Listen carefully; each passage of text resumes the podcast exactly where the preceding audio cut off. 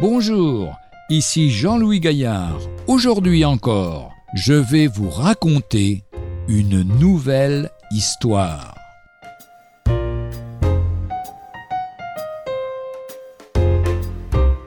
Civilisation fragile. Une panne générale d'électricité, comme il s'en est passé très souvent à New York, paralyse une région pendant plusieurs heures. Plus de lumière, ni de chauffage, ascenseur en panne. Les conséquences risquent d'être graves. Les progrès des sciences et des techniques nous ont acquis un confort insoupçonné par nos ancêtres. Mais voilà que tout à coup nous découvrons son extrême fragilité, et ceux qui réfléchissent se demandent bien ce que sera demain. Sans doute se trouvera-t-il des gens assez imprudents pour prévenir l'avenir, et d'autres assez crédules pour les écouter. Malgré de continuelles désillusions, la clientèle des astrologues, voyantes, mages, cartomanciennes est bien assurée.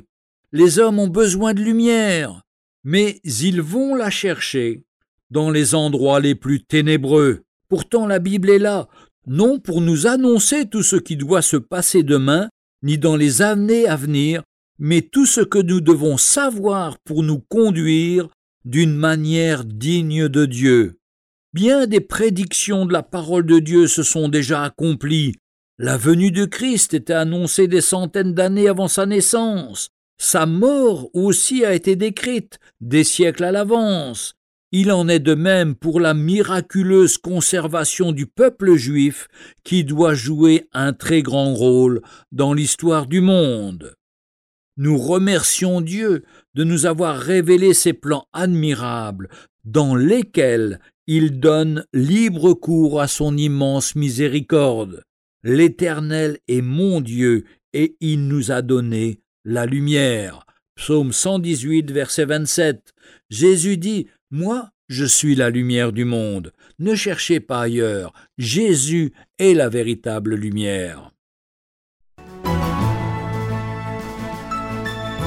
Retrouvez un jour une histoire sur www.365histoire.com.